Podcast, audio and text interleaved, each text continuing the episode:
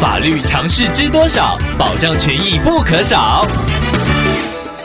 欢迎收听《法律知多少》时间，我们请到台湾瑞银法律事务所律师郑瑞伦来为您解答法律上的疑惑。各位听众朋友，大家好，我是郑瑞伦律师。郑律师您好，听众朋友韦恩透过官网留言板想要请问您，他之前使用外送平台购物，为了方便起见，听众授权外送平台从信用卡扣款，不过平台方面却擅自取消扣款。几天之后，平台在没有经过听众的同意情况之下，再次扣款，想要请问郑律师，这样的行为是合法的吗？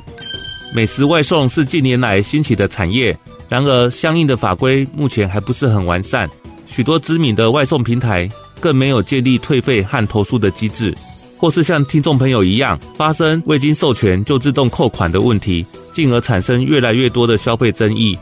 在本案中，外送平台没有经过听众朋友的同意就自行从信用卡扣款，当然是不合法的。平台不完善的机制，恐怕会导致消费者投诉无门，而且通常外送的金额不高，更难以期待消费者愿意花高额的时间、劳力和金钱的成本向美食平台求偿。所以，律师在这边要建议听众朋友，遇到这种小额的外送纠纷，你可以向消基会以及消保会等机关申诉。或者是向民意代表反映，集合多数民众的声音，这样比较能够促使外送平台正视这个问题，进而有效地改善他们的行政缺失。以上希望律师的回答可以帮助到听众朋友，谢谢。